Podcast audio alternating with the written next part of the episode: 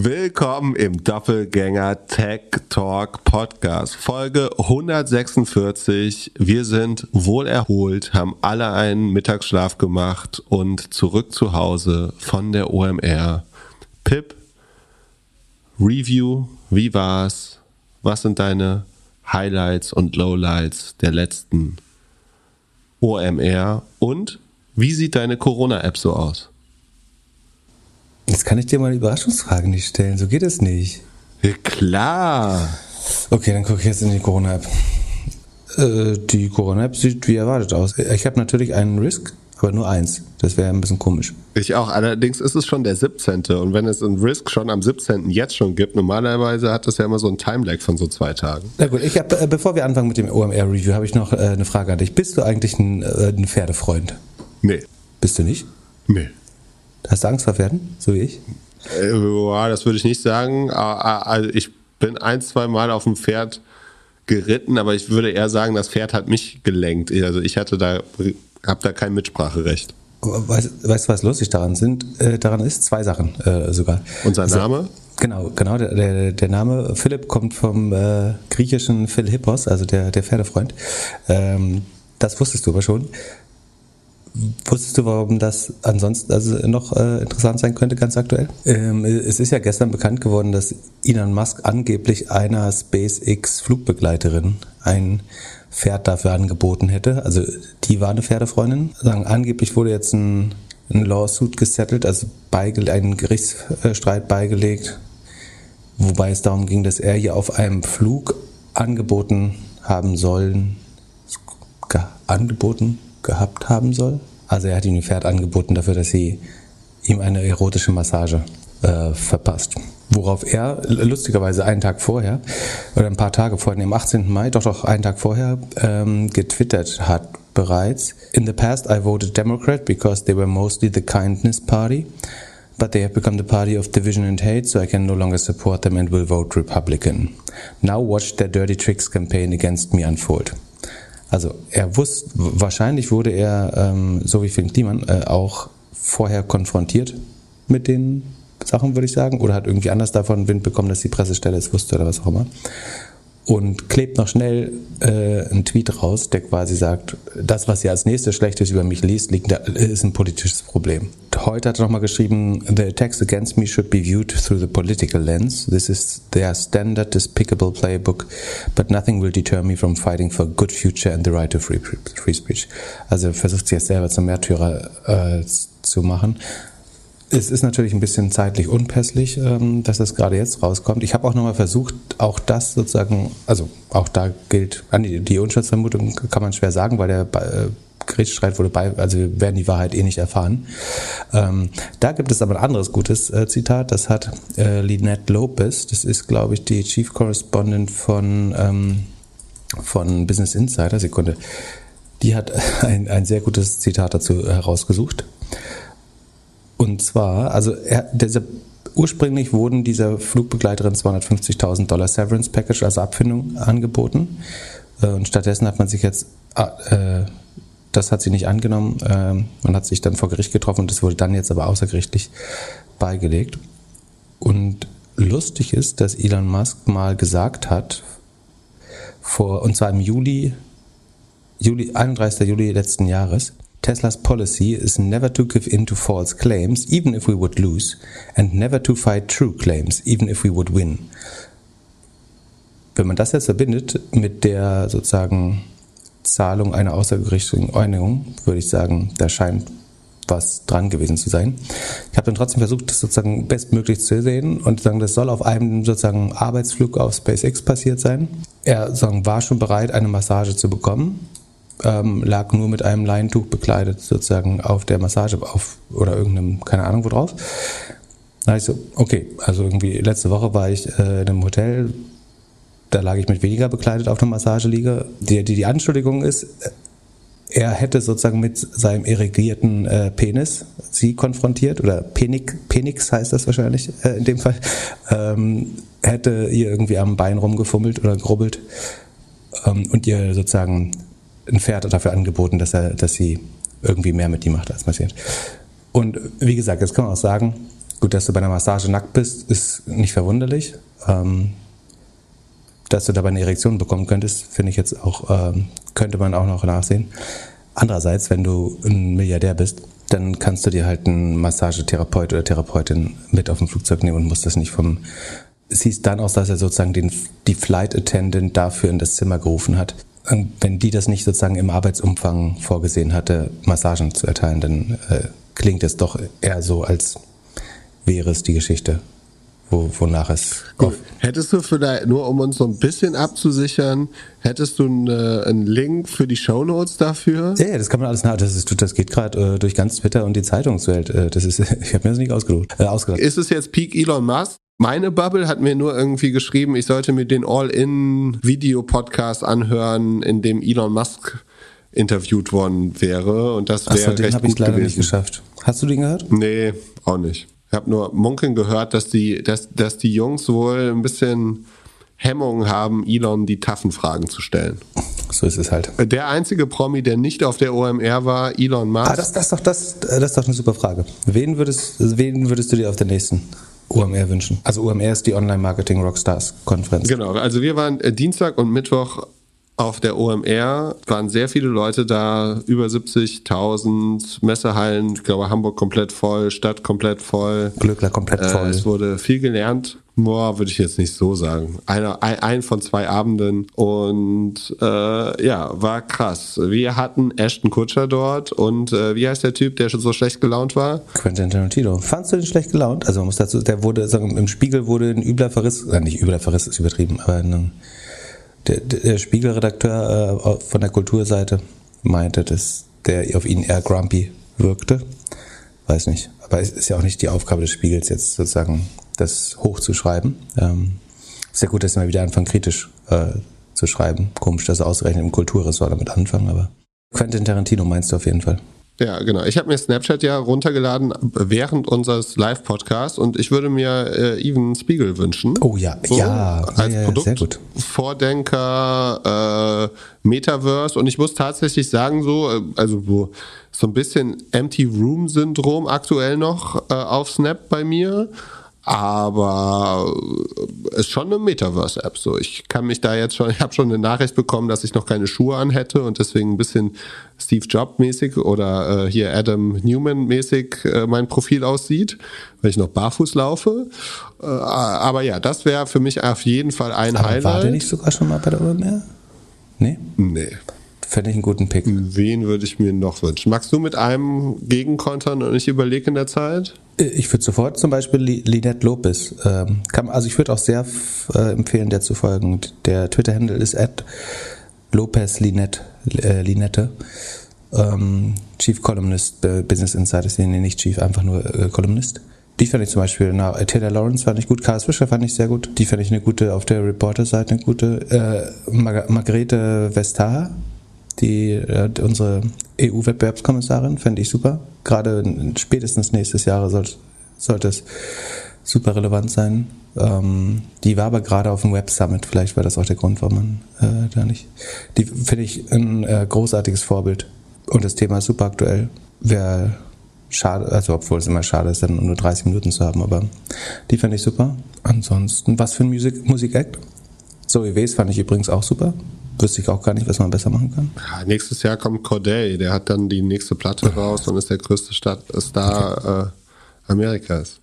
Äh, aber äh, ich glaube ja, die nächste OMR wird wesentlich Murakami? internationaler. Murakami, lebt der noch?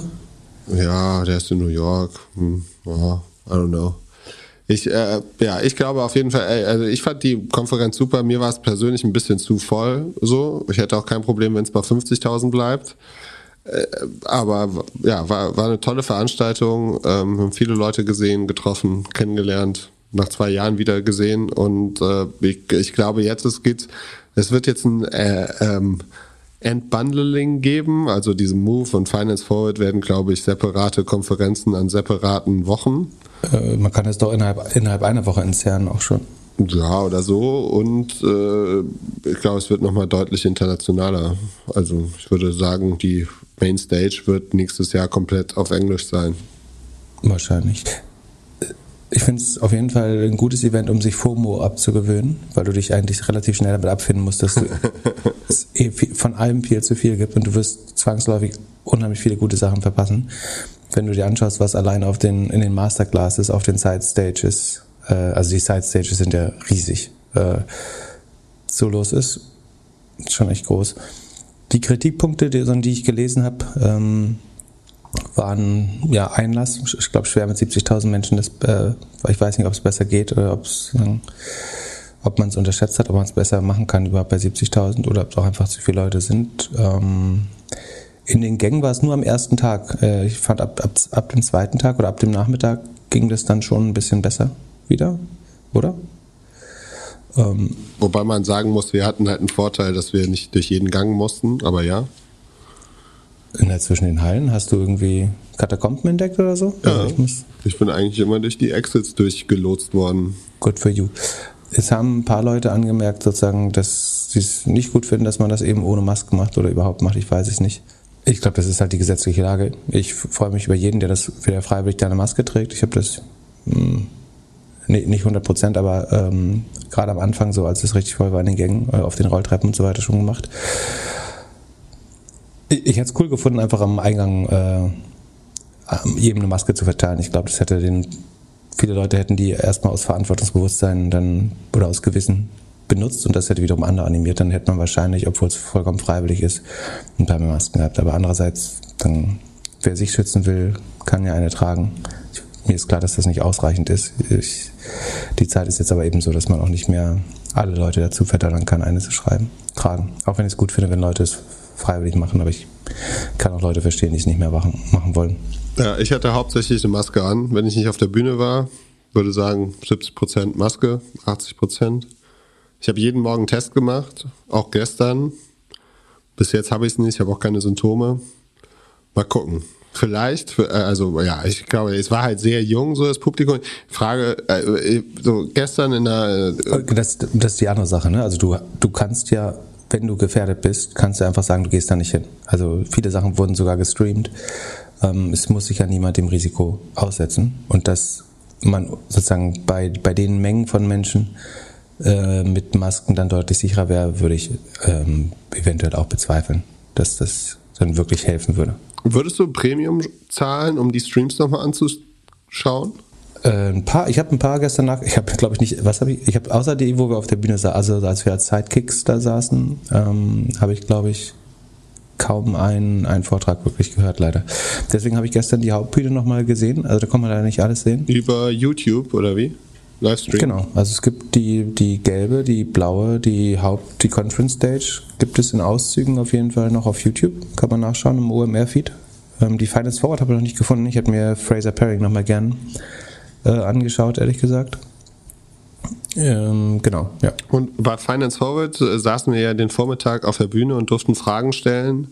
Unter anderem der Gründer von Binance, Gründer von dem durfte man keine Fragen N26, stellen. Von, von Revolut. Das wäre jetzt meine Frage gewesen. Welche Fragen hätten wir, hättest du an den Gründer von Binance gestellt? Ich hätte ihn gefragt, äh, unter welchem Rational er sein Ticket in dem Twitter-Deal gemacht hat und ob er glaubt, dass dieser Deal noch passiert. Aber leider konnte man, weil der zeitlich sehr eingebunden war, da genau da ausgerechnet da keine Fragen stellen. Aber es hat mich interessiert. Und ich war, später gab es ja noch eine äh, äh, Krypto-Runde. Da habe ich zwei Fragen gestellt und habe für beide eigentlich keine richtige Antwort bekommen. Vielleicht äh, die Antworten jetzt von dir. Erste Frage: Was passiert mit Krypto, wenn Twitter kein Spam mehr erlaubt? Ist das gut oder schlecht für Krypto? Ist gut für Krypto, glaube ich. Also weil ja, weniger Fraud. Enttäuschungserlebnisse geschaffen werden und weil die Marken ihren, also im Moment kann ich keiner Kryptomarke vertrauen, die auf Twitter mich antreibt, weil es, also wenn du bei irgendwelchen Discord-Foren drin bist zum Beispiel, kann es dir gut passieren, dass jemand die auf Twitter schreibt, hier ist jetzt der Drop oder so, du musst einmal 0,2 Ether überweisen, dann kriegst du das Teil. Und dann merkst du irgendwie nur über Umwege, dass das nicht der offizielle Account war und so weiter. Also das könntest du ja dann schon vermeiden. Wobei, das, das, das wird's mit, ähm, das kriegst du mit Bots und Identity auch nicht gelöst. Also das wird, selbst wenn du Bots verbietest, wird's, das ist ja, kannst du auch als humanoiden Spam machen. Die andere Frage wäre gewesen, ob OMR ein NFT brauchen würde und wie der aussehen würde. Ich glaube schon, dass OMR eine starke Community hat und sich ein. Äh, ich glaube schon, dass das sinnvoll sein könnte. Also ist am ehesten eine Brand, die dazu passt. Wäre das nicht die Lösung sogar gewesen, um einen einfachen Check-in zu machen? Über, über die Blockchain? Check-in per Metamask? Also das war bestimmt nicht einfach, auch mit diesen extra Chips und so, die du codieren musst. Aber ich glaube, das Letzte, was ich ja glaube, ist, dass man das mit der Blockchain jetzt besser hinbekäme. Sowieso halte ich Modelle, die theoretisch vorher funktioniert haben, wo man dann noch Blockchain hinzufügt, äh, glaube ich, sind nicht die Zukunft der, der, der Geschäftsmodelle. Wenn irgendwas, was normalerweise schon funktioniert, du dann auch mit Blockchain äh, komplizierter machst und teurer und mehr Strom verbrauchst, bin ich nicht so überzeugt von. Was würdest du denn machen? Du bist, äh, die, die Messe ist ausverkauft, sehr viel größer kann es nicht mehr werden. Wie würdest du jetzt äh, wachsen mit der OMR? Ich würde es jetzt exklusiver wieder machen. Also Ticketpreise hoch? Ticketpreise hoch, weniger Leute auf 30.000, äh, ein bisschen exklusiver mit Bewerbung und auch damit rechnen, dass jetzt in den die kommenden sechs Monate, zwölf Monate äh, E-Commerce und Internet nicht so boomt äh, und äh, ja, es wieder ein bisschen kleiner, kleiner und exklusiver machen und internationaler. Dann wird es ja auch größer. Wieder. Ja. Äh, Also Ticketpreis 199 und dann Es hat sich so ein bisschen angefühlt, als ob diese 50 Euro Sache hauptsächlich da, dafür ist, junge Leute reinzuholen, die Musikacts sehen wollen. Das äh, bringt auf der einen Seite eine gute, äh, gute Stimmung dahin, auf der anderen Seite verliert es so ein bisschen. Du, du ver- verstehst, dass das für Advertiser schon einen Unterschied macht, ob sie zu 30 Marketing Professionals oder zu 65.000 Marketing Professionals Kontakt bekommen. Ja, aber also klar. Ja, ich fand es fast zu groß. Vor allem am ersten Tag hat sich hat sich so ein bisschen angefühlt, als ob man auf einem fremden Flughafen, der komplett überfüllt ist, ist und irgendwie da von A nach B muss. Vielleicht sind wir aber auch nur zu alt geworden und sind Und- nicht resilient genug. Wahrscheinlich. Und Wir wenn du es wenn du's entzerrst, du äh, machst äh, eine, eine Sommer, also Spätsommer, ähm, Doppelgänger Berlin äh, Produced by OMR Konferenz. Alles so ein bisschen äh, internationaler, ein bisschen arm und sexy, ähm, ein bisschen mehr Elektro, ein bisschen weniger Hip-Hop. Man darf nur rauf, wenn man bisschen- 50 Prozent des Portfolios verloren hat in den letzten zwölf Monaten. Genau. Ein bisschen mehr Keter, ein bisschen weniger Koks, ein bisschen mehr Pfannkuchen, weniger Franzbrötchen. Nee, so, Ja, ich hatte überlegt, wir waren ja, wir waren ja auch auf diesem Boot hier, Pioneers Boot. Äh, Das war ja wieder Berlin nach Hamburg. Das war äh, Potsdam. Äh, Vielleicht machen wir die, aber was wäre denn das Gegenprodukt zu dem Boot? So ein abgeranzter Camper mit einer, mit, mit Podcast-Aufnahmemöglichkeiten. Elektro und Solar drauf oder wie? Aber da passen ja keine Menschen rein dann, oder? Ja, wenig. Also es wär, würde dann nur um die Aufnahme des Contents passieren. Ich würde sagen, gelungene Veranstaltung. Die Impressionen, die ich so aufgenommen habe, waren recht positiv. Äh, Ich persönlich hätte gerne viel mehr mir angehört und, äh, und gesehen. Aber ja, wird nächstes Jahr bestimmt ähnlich groß, ähnlich cool, ähnlich gut. Und ähm, ja, ich würde ein bisschen weniger Entertainment machen, ein bisschen mehr, äh, ähm, ja, oder, oder es irgendwie vielleicht ein bisschen abtrennen. Das, aber das, die Frage ist ja, was trägt, also was trägt die, die Marke weiter? Das ist ja auch so. Hast du die State of the Internet inzwischen nachgehört? Nee, aber ich habe gerade gesehen, dass es einen Stream dafür gibt. Genau, das ist schon ausgeschnitten, glaube ich, als Einzelpiece. Ähm, da, da sagen ja zum Beispiel dieses Hacking, Hacking the Feed. Und was du ja schon hinbekommst, ist, wenn Evan Spiegel in Hamburg ist, fotografieren das vielleicht 20 Leute und du kriegst vielleicht 1000 Leute sekundäre Reichweite auf Insta oder Twitter. Wenn du irgendwie Quentin Tarantino auf der Bühne hast, bist du halt die erste Seite im Abendblatt äh, und kriegst auf den sozialen Netzwerken brutal extra Reichweite für das Event. Ich verstehe, dass das inhaltlich keine riesen Herausforderung ist, aber ähm, du, du musst ja eben auch Marketing mit Inhalten verbinden, oder? Ja, schon, aber mich als Konsument interessiert halt die Mopo nicht. Ich möchte halt irgendwie eine Inspiration daraus holen. Ich habe mir den, den Talk gar nicht angeguckt. Es ist für mich immer noch eine Frage, warum der überhaupt da war. Die Frage ist ja nicht, ob es dich als Konsument interessiert, sondern ob du es als Veranstalter tun machen würdest auch. Ja, Status quo. Jetzt hätte ich es nicht gemacht, was der einzige negative Artikel bis jetzt ist, dass der schlechte Laune hatte. So. Das ist ja vielleicht auch nur on Brand, oder? Ja, möglich. Ah, nee, der ist keine Brand, hat er ja, der ist ja keine Brand. Äh, das hast du auch noch nicht gehört. Nee. Du musst dir nochmal nachhören. Das ist auch noch öffentlich im Moment. Immerhin. Dann lass uns in die Earnings gehen.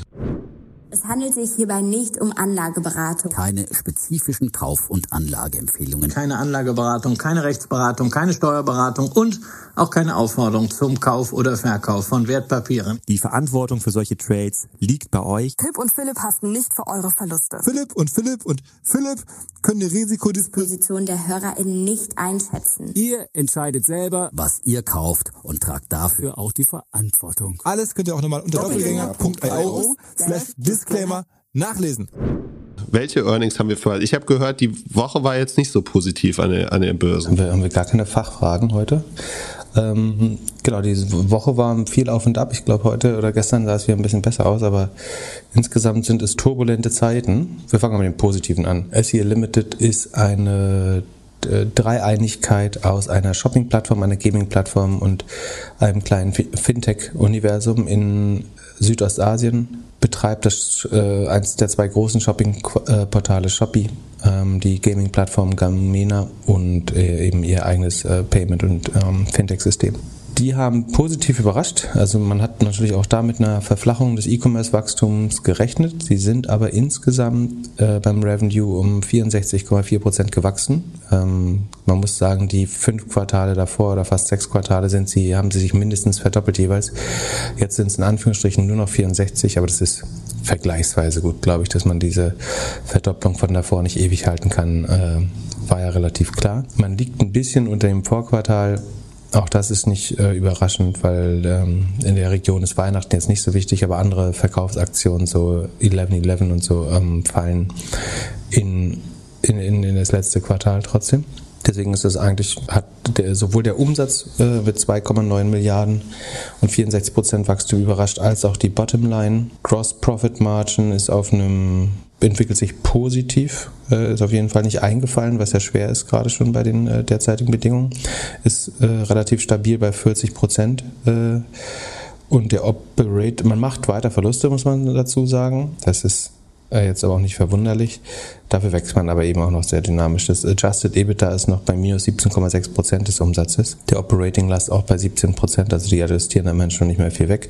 Aber die Marketingquote sinkt zum Beispiel schon. Ähm, das heißt, da, da könnten jetzt noch äh, gewisse Skalenvorteile oder Operating, der Operating Leverage noch äh, stärker entstehen. Aber wie gesagt, insgesamt hat man mit schlechten Ergebnissen, schlechteren Ergebnissen ähm, gerechnet und ist äh, relativ happy und so ist die Aktie dann, glaube ich, auch so 14, 15 Prozent hoch am äh, Tag nach den, nach den Earnings. Ähm, also ja, ich schaue gerade die letzten fünf Tage plus 25 Prozent.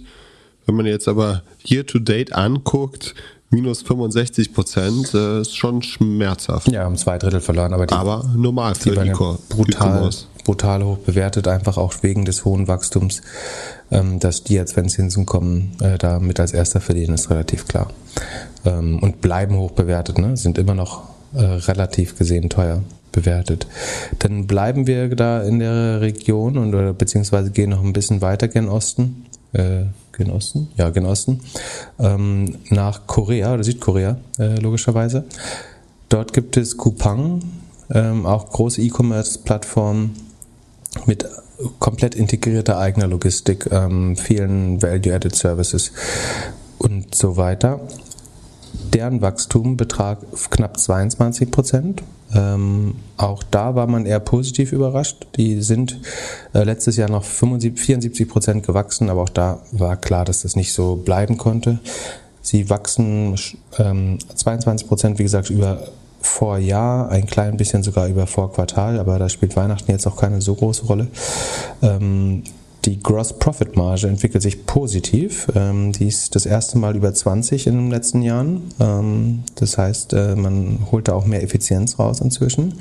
Ähm, und also gerade im Handelsgeschäft und Logistikgeschäft ist natürlich schwer, jetzt die Gross Profit Marge gerade auszubauen. Ähm, und so kommt es, dass der operative Verlust auf nur noch minus 4% eingeschränkt wurde. Also man hat ähm, noch moderates Wachstum mit 21%, das ist aber deutlich schneller als Amazon. Und Korea ist ja ein sehr reifer Markt. Ne? Also da würde ich auch davon ausgehen, dass die sehr ähnliche Probleme haben wie wir gerade in, in, Westeuropa. Also sie sind während Covid dann äh, nochmal mit 70 Prozent gewachsen. Eigentlich aber ein sehr, sehr äh, ein, wie sagt man, ein sehr reifer äh, E-Commerce-Markt, der wahrscheinlich mit niedrig zweistelligen Wachstumsraten rechnet. Und wenn sie dann 22 wachsen, heißt das eigentlich, sie haben äh, absolut gesehen Marktanteile ge gewonnen und äh, von daher ist das gut und gleichzeitig, wie gesagt, verbessert sich die Kostenstruktur. Der Operating Cashflow ist nur noch ganz leicht negativ. Ähm, die EBITDA-Marge ist nur noch minus 1,8 Prozent. Also der Revenue pro aktiver Customer äh, verbessert sich weiter. Wie gesagt, niemand würde denen jetzt langfristig deutlich mehr als irgendwie 20, 30 Prozent Wachstum zutrauen, einfach weil sie schon so groß sind, äh, in der Vergangenheit stark gewachsen sind. Ähm, Deswegen wird es jetzt vor allem darum gehen zu schauen, wie weit kann man die, die Rohmarge noch steigern und wie weit kann man am Ende auch das Ergebnis steigern. Wie gesagt, wurde vom Markt auch positiv aufgenommen. Und was man eigentlich schon sieht, ist, dass die internationalen großen E-Commerce-Plattformen deutlich besser funktionieren äh, und tendenziell positiv überrascht haben im Vergleich zu, zu Amazon äh, und den europäischen. Wenn da nicht wäre, was haben wir in der E-Commerce-Weltreise noch nicht besprochen? Äh, Jumia? Genau. Die haben auf ihre Weise wie immer abgeliefert. Also Jumia würde gern sagen, dass sie auch das Amazon eines Kontinents, also man könnte sagen, Mercado Libre ist äh, das Amazon von Südamerika, äh, SEA und Shopee das äh, von Südostasien, ähm, Coupang das von, von Südkorea und Jumia wäre dann das von äh, Afrika.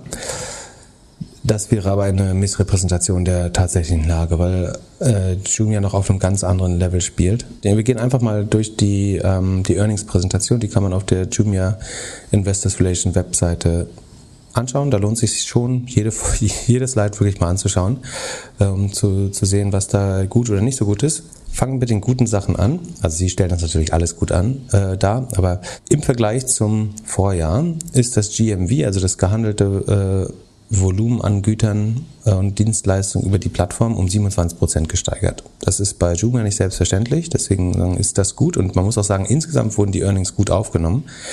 Äh, da bin ich mir noch nicht so sicher. Ich würde schon sagen, dass im Vergleich zu dem Vorquartal, was wirklich absolut desaströs war, die etwas besser aussehen. Ich komme aber noch dazu, warum ich jetzt nicht überzeugt bin, dass hier jetzt die Trendwende eingekehrt ist für Jumia. Ähm, GMV plus 27 Prozent, wie gesagt. Die Orders haben sich sogar um 40 Prozent gesteigert. Was heißt das für den Average Order Value, deiner Meinung nach? Ist kleiner geworden. Genau, sehr gut. Sie haben mehr sehr Alkohol verkauft. Sehr gut, setzen. genau, genau, genau. Oder genau. rein. Äh, das ist höchstwahrscheinlich auch richtig. Ähm, genau, also wahrscheinlich werden die Orders weiter kleiner. Das haben wir vorher schon mal beschrieben und das, warum sollte sich das jetzt auch ändern, äh, dieses Quartal?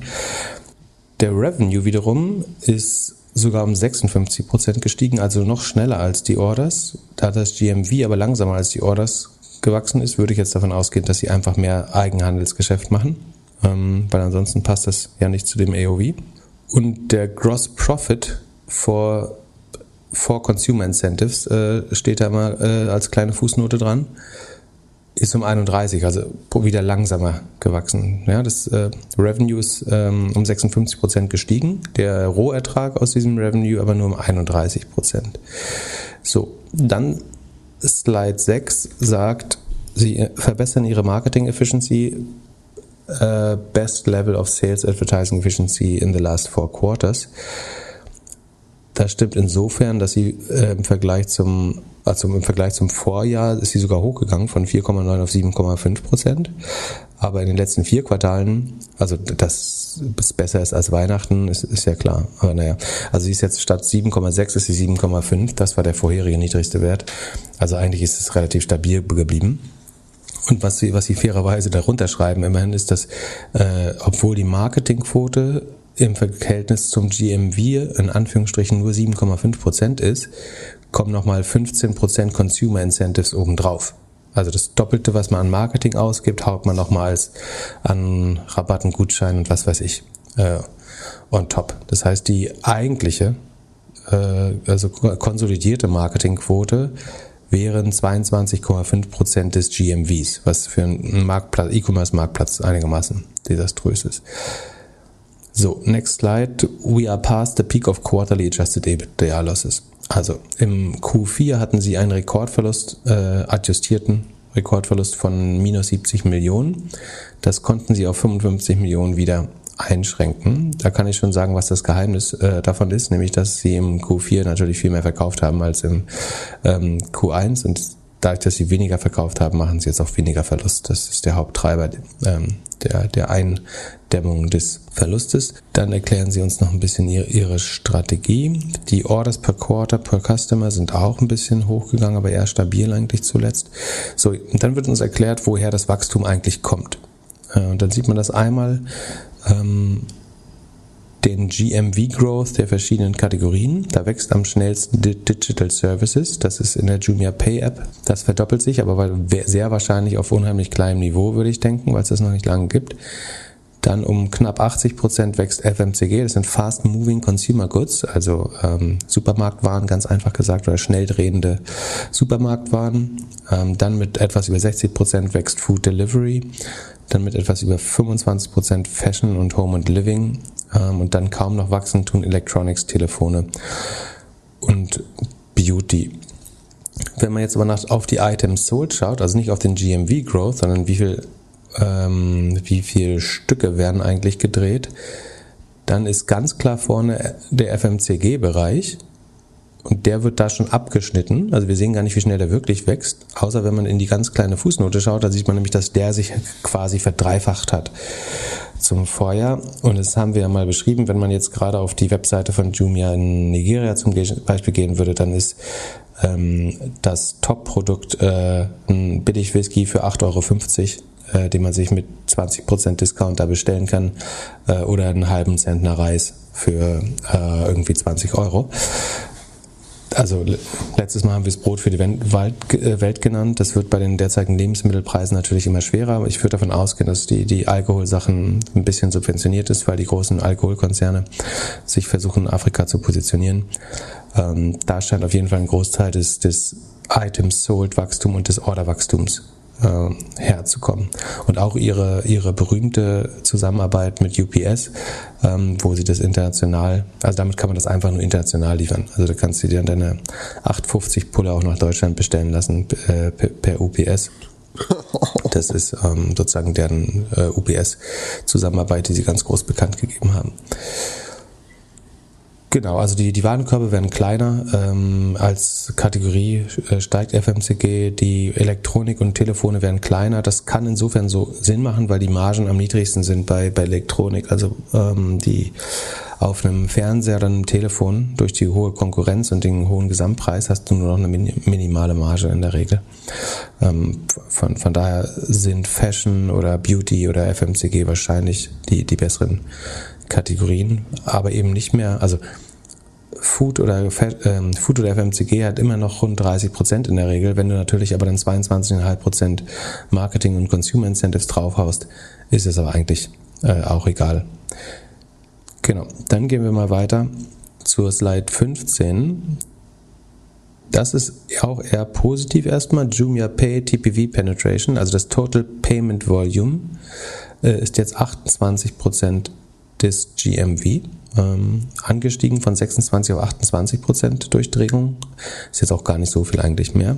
Ähm, aber insgesamt sind es schon mal 70 Millionen, die jetzt über das eigene Payment abgeliefert worden. Das ist im Vergleich zum Vorjahr 37 Prozent mehr. Äh, relativ gesehen zum GMV nur, wie gesagt, nur zwei Prozent mehr. Ähm, interessanterweise ist es aber der Anteil an den Orders insgesamt ist kleiner geworden. Ähm, also scheinbar wird für die ganzen Kleinorders weniger Jumia Pay genutzt, weil die Durchdringung, eben haben wir die G Durchdringung beim GMV betrachtet, die ist äh, um zwei Prozentpunkte hochgegangen. Bei, wenn man es anhand der Orderanzahl nimmt, ist sie tatsächlich äh, um 2,3 Prozentpunkte runtergegangen, nämlich von 36,7 auf 34,4. Also weniger der Orders werden mit Jumia Pay bezahlt äh, im Vergleich zum, zum Vorjahr, obwohl die Anzahl der Transaktionen absolut gesehen noch steigt. So, dann kriegen wir nochmal die, die, ähm, die Revenue-Zahlen präsentiert und das, der Gross Profit, äh, der da eben so, so schön wächst. Und dann gibt's die Revenue Evolution Breakdown. Also wie ist man eigentlich von 33 Millionen Revenue auf 47,6 Millionen gewachsen, äh, um diese 56 Prozent? Also A muss man sagen, die sind jetzt von äh, 33, wie gesagt, auf knapp 50 Millionen gewachsen. Das ist halt immer noch ein, ein Fliegenschiss. Ne? Also Jumia ist so, so furchtbar klein ähm, vom Umsatz her, das ist wirklich meiner Meinung nach vollkommen irrelevant für jeden größeren äh, Player ist. Das zusätzliche Revenue zwischen 33 und 47,6 Millionen ist zu 12,6 Millionen aus First-Party-Revenue äh, entstanden. Das heißt, äh, wie gesagt, äh, wenn Sie selber als Händler auftreten, das könnte zum Beispiel FMCG sein, wird das Sie da selber sozusagen zu ähm, Wholesale-Preisen, zu Großhandelspreisen einkaufen und es dann verkaufen. Äh, da haben sie 12,6 Millionen rausgeholt an Wachstum.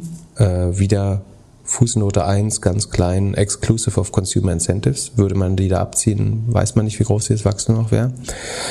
Äh, drei Millionen haben sie aus dem, also aus dem Marktplatzgeschäft insgesamt, haben sie insgesamt 5,5 äh, Millionen rausgeholt, nämlich 3 Millionen aus Commissions, 0,3 Millionen mehr aus Fulfillment und 2,3 aus sogenannten Value-Added Services. Achso, 0,8 aus Advertising noch. Und dann äh, gehen am Ende aber nochmal 5 Millionen an ähm, Consumer Incentives ab und so kommt, so sieht diese Brücke dann eben so aus, ähm, dass man sich steigern konnte von 33 auf 47 ähm, Millionen. Was man dann kommt äh, Slide 40. We are leveraging robust marketplace revenue momentum to invest further into growth. Ähm, auch sehr schöne sinnleere These. Nach Consumer Incentives ist das Marktplatz-Revenue eigentlich nur um 8% gestiegen. Ja, also wir haben vorhin Revenue-Anstieg um 56% gesehen. Das Marktplatz-Revenue, das was Amazon gerade, also wo jeder große andere Händler drauf setzt gerade eigentlich, ähm, das ist nur um 8% nach Consumer Incentives äh, gestiegen. Vor Consumer Incentives waren, noch, waren es noch 25 Prozent. Hm, genau, also das Marktplatzgeschäft ist eigentlich in der Stagnation äh, be begriffen. Und was macht man jetzt so? Also mal angenommen, man hätte die Aktie im Februar letzten Jahres gekauft, dann hat man es jetzt eigentlich durch 10 geteilt. Hält man weiter, denkt man, ähm, wird schon irgendwann? Ich würde sie mir zuschicken lassen von der Bank und an die Wand hängen oder so. Als als Lehre, ich weiß es nicht. Ähm, es gibt so eine Resthoffnung, dass die, dass irgendjemand das noch kauft, um sich die Logistikinfrastruktur äh, zu sichern. Wie gesagt, vom Umsatz her ist es total irrelevant. Irgendwie, die machen eine Milliarde GMV und 200 ähm, Sekunde, ja, so 200, 250 Millionen Revenue Run Rate. Ähm, furchtbar klein, verbrennt äh, sau viel Geld. Ich glaubte ehrlich gesagt nicht an die Übernahme. Und das äh, Geld ist, die traden auf dem Cash, das sie haben, glaube ich, mehr oder weniger. Das reicht noch vier, fünf Monate bei der derzeitigen äh, Burn Rate. Ähm, man sieht auch sehr gut, dass der äh, auf Slide 21 sieht man, dass der Gross Profit, das Wachstum nach Consumer, Consumer Incentives eben dann auch wieder ähm, nur noch deutlich kleiner ist. Dann haben wir noch ähm, die Fulfillment Expenses wachsen um 42 Prozent. Äh, die sagen, Fulfillment Costs are growing in line with volume growth. Ähm, tatsächlich wachsen sie aber ein bisschen schneller als die Orders äh, in konstanter äh, Currency, also das Fulfillment. Sie haben keine Skalenerträge, sondern das Fulfillment wird teuer, obwohl sie mehr, Umsatz, mehr Orders, 40, also sie haben 40 Prozent mehr Orders. Normalerweise würdest du erwarten, dass die äh, Kosten pro Order senken. Jetzt kannst du sagen, auch die, auch da gibt es vielleicht schon Lohninflation. Ähm, weiß ich nicht. Dann sagen sie, we are stabilizing the level of sales and advertising investment. Ähm, stabilizing heißt in diesem Fall, dass sie zum Vorjahr um 94 Prozent gestiegen sind, die Marketingausgaben. Das ist jetzt nicht meine Definition ähm, von, von Stabilisierung, aber also der, das Marketing ist um 94 Prozent gewachsen, hat sich fast verdoppelt die Ausgaben. Immerhin in, äh, ist es Achso, da fehlen wieder noch die Incentives wahrscheinlich sogar. Und dafür ist der Umsatz auch nur um 56% gestiegen. Und das eigentlich Spannende kommt dann auf Folge, äh, auf Seite 33 und fortfolgende. Da sieht man nämlich, dass das Marktplatz-Revenue nur von 24,4 auf 26,4 äh, gestiegen ist, dass die Commissions aus dem Marktplatz sogar gesunken sind, dass das Fulfillment aus dem Markt, die Fulfillment-Einnahmen aus dem Marktplatz gesunken sind, dass Marketing und Advertising leicht gestiegen ist ähm, und dass die Value-Added Services gestiegen sind. Das sind so andere Services, die man den, den Händlern anbietet. Äh, wahrscheinlich sagt man denen, du kriegst von uns irgendwie Newsletter-Placements und bla bla bla und dafür hauen wir aber Consumer Incentives oben drauf und dann haben sie angeblich Value-Added Services Revenue. Also so würde ich es machen. Ich weiß nicht, ob sie es so machen. So, Revenue haben wir gesagt von 33 auf 47,6 hoch. Das Cost of Revenue, also der Wareneinsatz, hat sich aber von 8,4 auf 19,9 Millionen mehr als verdoppelt. Und so passiert es dann eben, dass trotz 56% mehr Revenue nur 3 Millionen mehr Gross Profit ähm, übrig bleiben. Jetzt wollen wir natürlich wissen, wie viel Marketing steht dazu äh, im Vergleich. Dazu muss man jetzt zwischen den, der übernächsten Folge, äh, Folie und der letzten, vorletzten immer hin und her springen, weil Sales und Marketing Expense ist wie gesagt um 94 Prozent gestiegen, von 9,7 auf 18,8. Also man kann einfach gesagt sagen, sie haben 9 Millionen mehr für Marketing ausgegeben und haben es geschafft, damit 3 Millionen mehr Gross Profit zu kaufen würde ich sagen, relativ schlechte Rechnung, äh, mit 9 Millionen, 3 Millionen Rohertrag zu kaufen.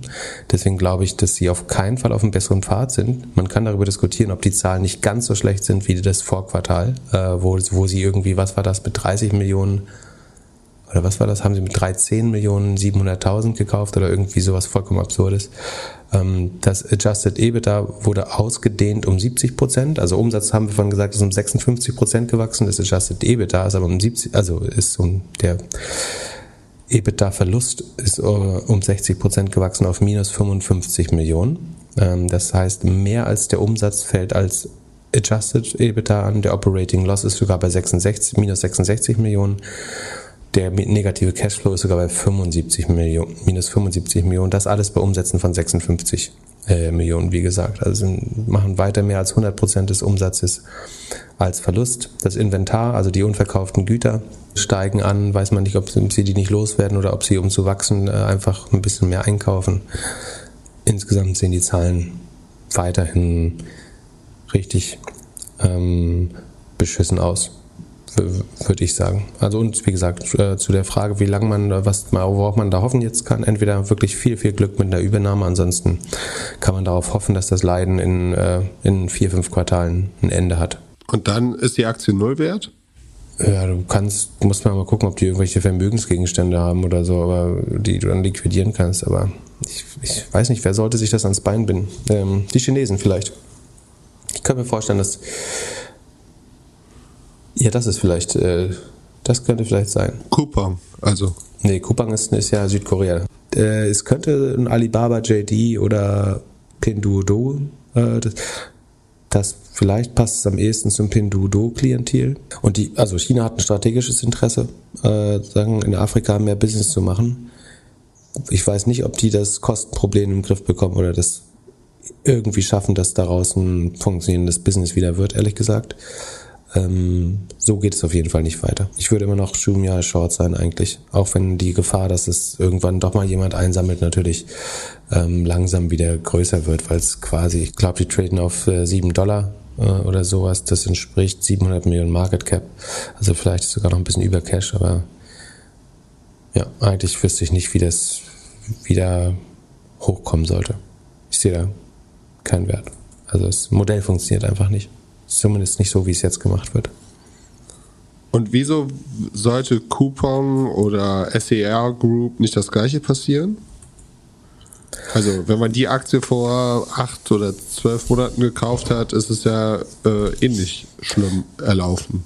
Ja, das ist eine gute Frage. Ähm, Gründe, die dafür sprechen, ist, dass sie bessere Margen haben. Also die, die Rohmargen und operative Marge bewegt sich in eine bessere Richtung. Sie liegt bei Coupang zum Beispiel, wie gesagt, nur bei minus 0,1 Prozent. äh, das ist der Operating Cashflow, der Operating Loss äh, nach GAP, also schon nach einem, sagen wir, sehr strengen Verfahren oder vielleicht ist es auch IFRS, weiß ich gar nicht. Wahrscheinlich ist es IFRS, weil es weiß ich jetzt nicht, aber eins von beiden. So auf jeden Fall sagen, nach einer vernünftigen, nicht adjustierten Buchhaltung sind sie bei minus 4% Verlust äh, und wachsen mit 20%. Ähm, das ist, damit ist viel einfacher zu arbeiten als jetzt mit den Zahlen von Jumia, wo du mehr als den Umsatz noch als Verlust ansammelst. Also das wie und, und aber dafür nicht, nicht schnell genug wächst.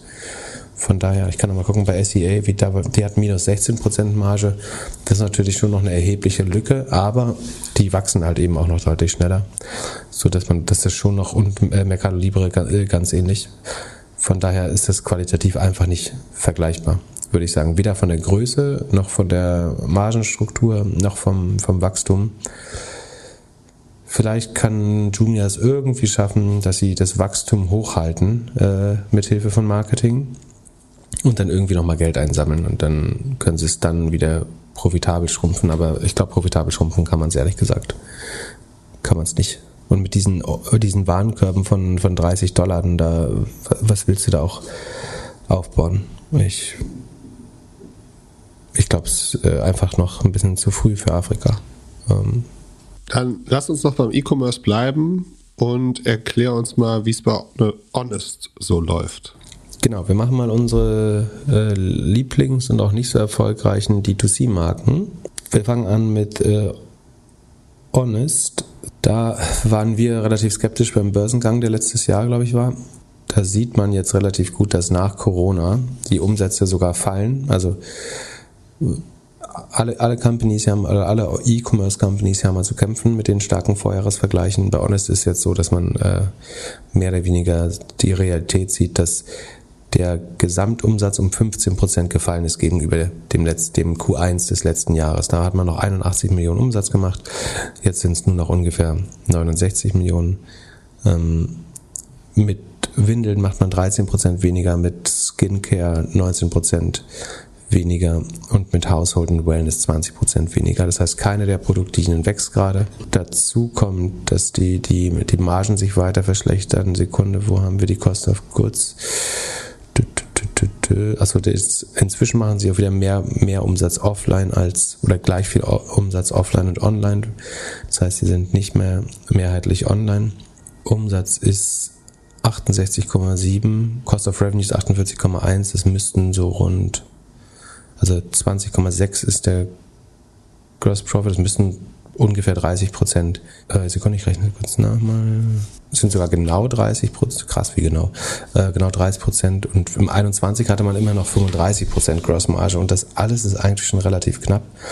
Mit 30 Prozent ist auch schon wieder zu wenig für ein D2C-Geschäft, würde ich sagen, dafür, dass es Beauty und Kosmetik und Windeln ist. Die Operating Expenses sind leicht gestiegen, also sie haben fallende Umsätze, steigende Kosten, dann führt das nur in eine Richtung. Nettoverlust ist knapp 15 Millionen US-Dollar. Auf der Bank sind noch 45.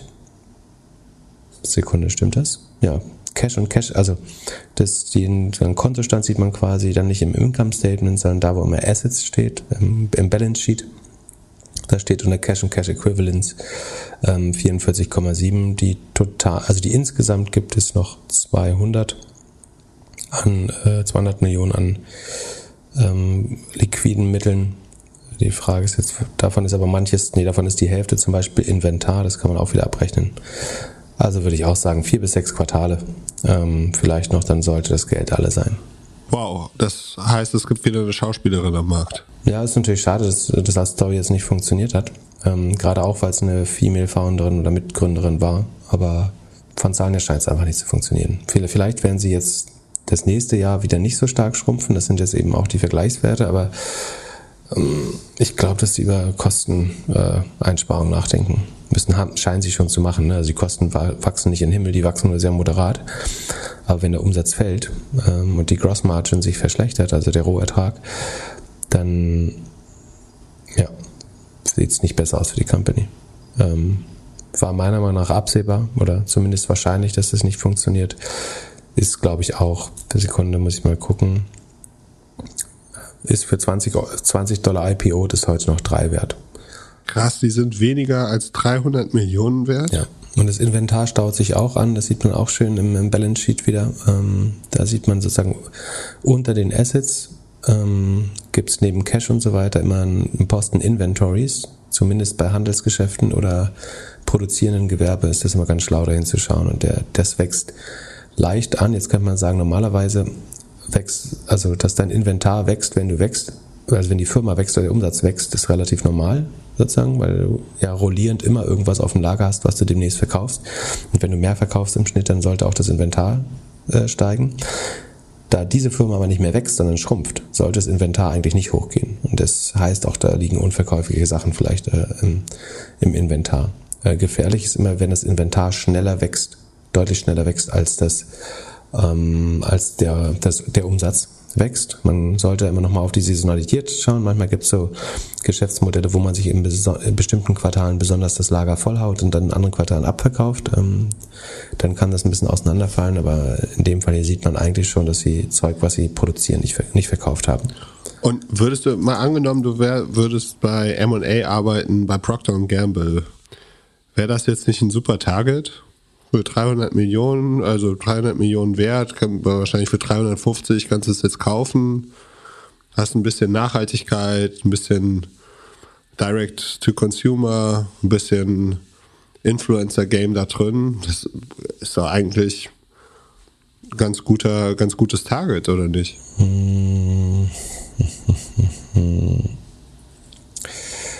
Ja, du kannst sagen, die Brand irgend 300 Millionen, ob Jessica Albers äh, Brand, also ja, gute Frage. Also verhaftest sie nochmal für drei Jahre? Zahlst in Aktien? Ja, das, also das Problem ist ja, wenn die Brand so wertvoll wäre, dann würde die Company ja vielleicht Geld machen. Aber so, das spricht ja auch so ein bisschen dagegen, dass das Modell, also wenn das Modell schon nicht funktioniert, du kannst sagen, okay, du kannst das, du hast hohe Synergieeffekte im Fulfillment, im E-Commerce und so, das kannst du alles vielleicht aus der Proctor ähm, Organisation dann rausstemmen und kannst da viel Kosten einsparen. Aber ist schon schwer. Und das andere Problem ist halt, die machen halt äh, 67 Millionen Umsatz, das sind 280, 300 Millionen im Jahr. Um, und Procter Gamble macht so 80 bis 100 Milliarden im, im Jahr. Es ist schon auch ein sehr kleiner Posten ähm, für die und äh, es gibt ja auch gute Marken demnächst günstiger. Ne? Also du kannst ja stattdessen auch eine, eine gute Company äh, kaufen, die funktioniert. Auch die sind ja auch äh, leider auch günstig. Also Honest ist schon besonders günstig, traded unter einmal Revenue, logischerweise. Aber es ist, also es ist schon möglich, dass sie nochmal übernommen werden. Da würde ich schon sagen, dass ähm, wenn, wenn du die Kosten zusammenlegst in eine größere Organisation, dann kann das wahrscheinlich irgendwie funktionieren. Also ich höre raus, du würdest lieber Fix kaufen. Genau, Fix, Fix FIGS, ähm, so wie die Feigen, war eine D2C-Firma, die wir mochten bei ihrem IPO. Auch die hat, äh, glaube ich, zwei Drittel verloren oder drei Viertel sogar. Ähm, oder eine Sekunde. Ähm, schau du mal nach, wie viel die verloren haben. Ja, 60, 70 Prozent. Genau, also zwei Drittel. Aber deren Umsatz ist um 26,4 Prozent gestiegen, trotz schwerer Vorjahresvergleiche. Also Fix macht ähm, Scrubs, also Arztbekleidung und äh, Pflegebekleidung, äh, für, also Ärzt, Arzt- oder Ärztinbekleidung äh, für medizinische Berufe äh, oder für Pfleger und Pflegerinnen. Macht damit äh, pro Quartal 350 Millionen, rund 350 Millionen. Ah nee, das, ups, das sind die Assets, verguckt, Vorsicht. Ähm, macht 110 Millionen Umsatz. Ähm, damit und eine, hat eine brutale Marge. Also die, die haben alle Probleme, die die Honest hat, haben die nicht. Die machen 110 Millionen Umsatz, konnten das steigern um, was habe ich gesagt, 26 Prozent. Aus diesen 110 Millionen nehmen sie 78 Prozent Gross Profit mit. Äh, das müsste fast drei Viertel sein. Sekunde. nicht ganz, 71 Prozent äh, sind es. Äh, aber es ist eine sehr gute Gross Margin. Ähm, selbst für Kleidung ist es noch sehr gut man muss sagen, die operativen Ausgaben steigen 40 Prozent und damit ein bisschen schneller als der Umsatz. So deswegen verbessert sich die Profitabilität nicht, aber sie sind profitabel, also sie verdienen Geld. Warum verbessert sich die Profitabilität jetzt nicht? Weil sie einerseits noch ein paar äh, Share-Based Compensation, also Aktienoptionen rausgeben müssen im Zusammenhang mit dem mit dem Börsengang und weil ihre eigenen Fulfillment-Kosten auch so ein bisschen unter der Inflation leiden und sie das nicht eins zu eins weitergeben an, äh, an Preise. Obwohl die Warenkörbe steigen, das könnte schon auf äh, ob, na, obwohl ich glaube nicht, dass ehrlich gesagt schon an Preiserhöhung liegt. Die Adjusted EBITDA-Marge ist noch 23 Prozent, äh, war im Vorjahr aber 28, aber ist immer noch 23, was sehr, sehr gut ist. Das ist halt ein D2C-Modell, was funktionieren kann. Du hast 70 Prozent Rohmarge, es bleiben 23 Adjusted EBITDA hängen. Äh, selbst ohne die Adjustierung äh, wären es immer noch äh, 7, 8 Prozent operative Marge da kann man jetzt fragen, wie lange kann das noch äh, so schnell wachsen, aber so im Vergleich zu dem schweren Vorjahr, da würde ich sagen, Wenn wir die uns im Q1 2023 anschauen, wachsen die schneller als 26 Prozent. Äh, die wachsen jetzt nur 26, weil das vorher so gut war. Könnte ich mir vorstellen, dass die sich nochmal beschleunigen. Also sieht deutlich, deutlich besser aus.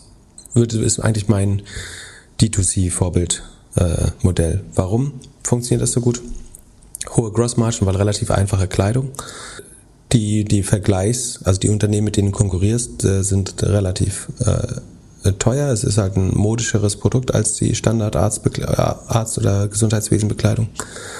Ähm, du hast eine hohe Wiederholungsrate, weil du immer wieder weitere Teile kaufst. Also sie nutzen sich stark ab, weil du es ja täglich trägst im Beruf. Das ist letztlich Berufsbekleidung logischerweise. Ähm, dann will man aber trotzdem vielleicht nochmal andere Farben haben oder so, falls man das äh, darf an der Arbeitsstelle überhaupt. Und du hast wahrscheinlich hohe Warenkörbe, hohe Repetition oder Retention. Ähm, super D2C-Modell. Funktioniert richtig gut. Ich schaue gerade, gegründet von zwei Frauen. Vielleicht wäre das auch äh, gute Kandidatinnen für die nächste OMR. Finde ich auch gut. Es könnten gut mal äh, erklären eigentlich, was man richtig machen kann daran. Ja. Und dann On-Running. Du auf der Bühne mit Adidas-Schuhen. Wieso hast du nicht deine On-Running-Schuhe angehabt?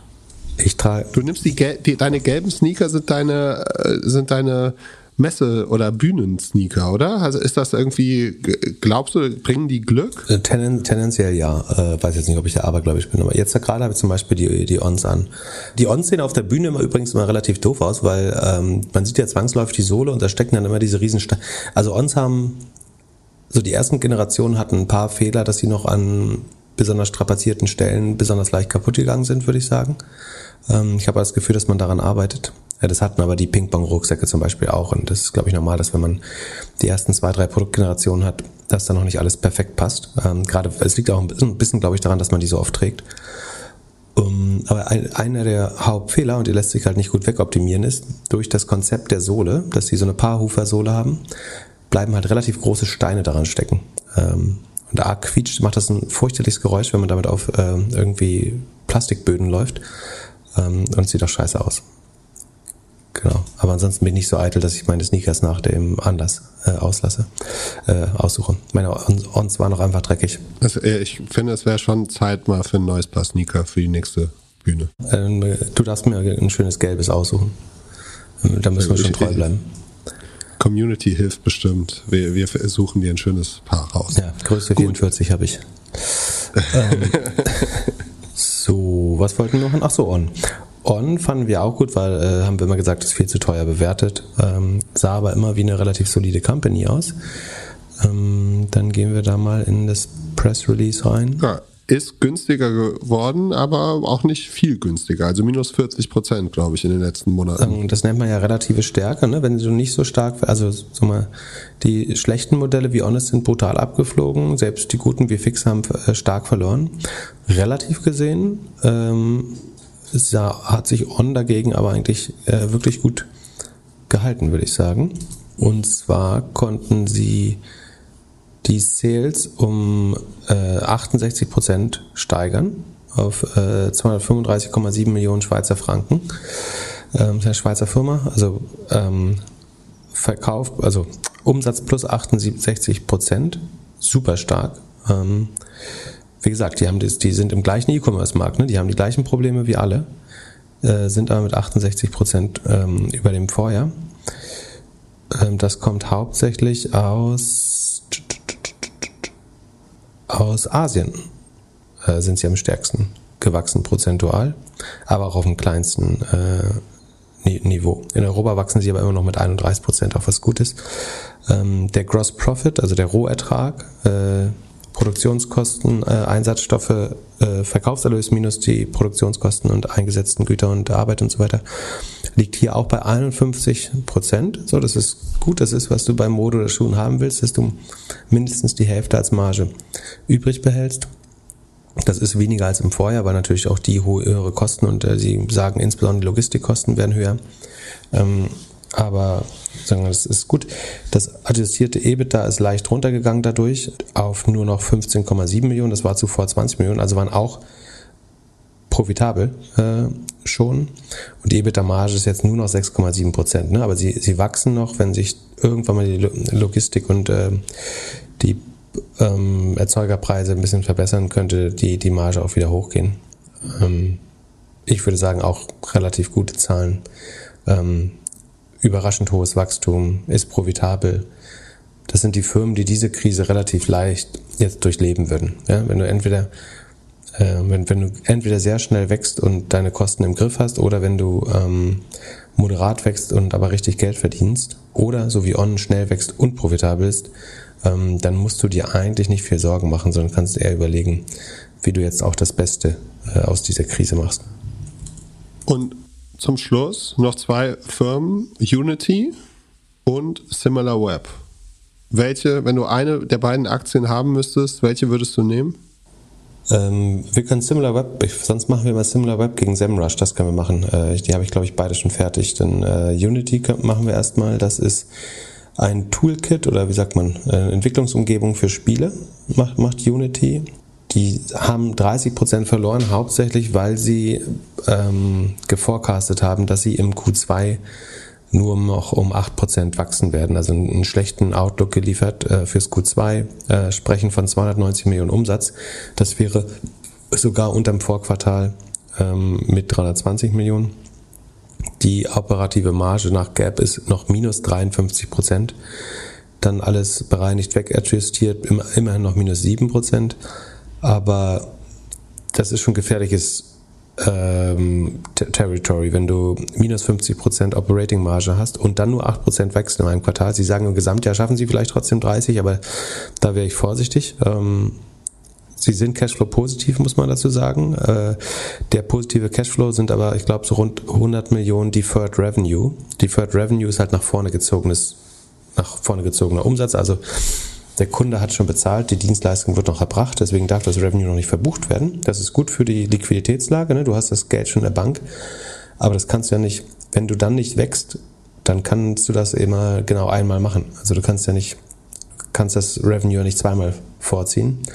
Ähm, im, das ist buchhalterisch, wie heißt das im, im Deutschen? Ist es ein, ich glaube, ein passiver Rechnungsabgrenzungsposten. Deswegen hat das, ist das nicht ergebniswirksam. Also das Revenue sieht trotzdem schlecht aus, aber sie haben jetzt einen vergleichsweise guten Cashflow, der täuscht aber über die wahre Liquiditätslage meiner Meinung nach hinaus, weil das ein Einmaleffekt ist, wenn sie jetzt einmal 100.000 Deferred Revenue geschafft haben. Und äh, sie haben noch eine Milliarde auf der Bank. Also die, die werden das schon irgendwie schaffen, glaube ich, aber jetzt, ich fühle mich da nicht genötigt, da einzusteigen. Und ich würde es eigentlich auch nicht besitzen wollen. Die, also die positiv, auch fairerweise, die Bull-Story ist, sie werden eine der Firmen sein, die wahrscheinlich die, die Schaufeln fürs Metaverse bauen, ne? zusammen mit, mit Roblox äh, und, und anderen Spieleentwicklern. Äh, sie haben eine Engine dafür, sie haben eine Engine, die in vielen anderen äh, Games benutzt wird. Aber das, das Mega-Wachstum äh, ist jetzt auf einmal weg und sie verbrennen aber trotzdem noch Geld, als würden sie in der Wachstumsphase sein und das ist einigermaßen gefährlich. Und bei Similar Web, da äh, habe ich nur Erfahrung als kostenloser Kunde. Ich habe als Kunde, der nicht zahlt, nicht registriert ist, sondern ab und zu mal Traffic-Zahlen oder so checken möchte, ob irgendwie eine Webseite gewachsen ist oder weniger ja, als nicht zahlender Kunde habe ich immer das Gefühl, ich kriege immer weniger Daten. Also sie wollen mich immer schneller konvertieren als zahlenden Kunden. Ja, genau. Du kriegst, glaube ich, drei Monate Traffic-Daten, so ganz grob, äh, ohne viele ähm, Dimensionen, wo du das weiter filtern kannst. Und ich kann mich erinnern, früher waren es mal sechs. Da konnte man schon eher eine Tendenz, ob was nach oben oder nach unten geht, analysieren. Jetzt eigentlich nicht mehr. Ja, und mit sechs konnte man schon relativ viel Sachen äh, machen. Also äh, wichtig sind auch da natürlich die Vorjahresvergleiche. Also an, anfangen Sinn zu machen, in Anführungsstrichen, tut das Tool eben ab 13 Monaten eigentlich, äh, damit den Vorjahresvergleich hinbekommst und Saisonalität zum Beispiel zu verstehen. Aber ja, kann schon sein, dass wir die, äh, die, die Schrauben ein bisschen anziehen. Äh, so oder so scheint aber zu funktionieren, weil SimLab ist eine der wenigen Firmen, die schafft, ihr Wachstum zu beschleunigen. Nämlich äh, im Vorjahr sind sie um 43 Prozent gewachsen auf 29 Millionen und jetzt sind sie um weitere äh, 50, 51 Prozent auf 44 Millionen äh, gewachsen. Das heißt, sie haben es geschafft, sich von 42, 43 Prozent auf jetzt schon das zweite Quartal in Folge 50 Prozent Wachstum hochzuarbeiten. Man muss fairerweise sagen, äh, Sie machen dafür auch noch erhebliche Verluste äh, und zwei Drittel des Umsatzes geht allein in Sales und Marketing. Deswegen ist die gesamte operative Marge auch noch minus 60 Prozent. Das geht aber so lange gut, wie man eben weiter wächst mit, mit mindestens 50 Prozent. Und man kann dann auch sagen, der Operating Cashflow ist sogar positiv ähm, im Q1 mit knapp 2% und dadurch ist dann die Rule of 40 Sekunde, müsste dann ja auch bei 50 liegen rund, also bei 52,6 liegt die jetzt. Das ist eigentlich ganz gut. Ähm, Genau, aber da ist es zum Beispiel so, dass der Cashflow auch unregelmäßig im Jahr kommt. Das heißt, du musst es eigentlich auf Basis der letzten zwölf Monate machen. Ähm, Im nächsten Quartal oder im über, vor allen Dingen im übernächsten wird der dann wieder schlechter aussehen, dann ähm, implodiert auch die Rule of 40 ein bisschen.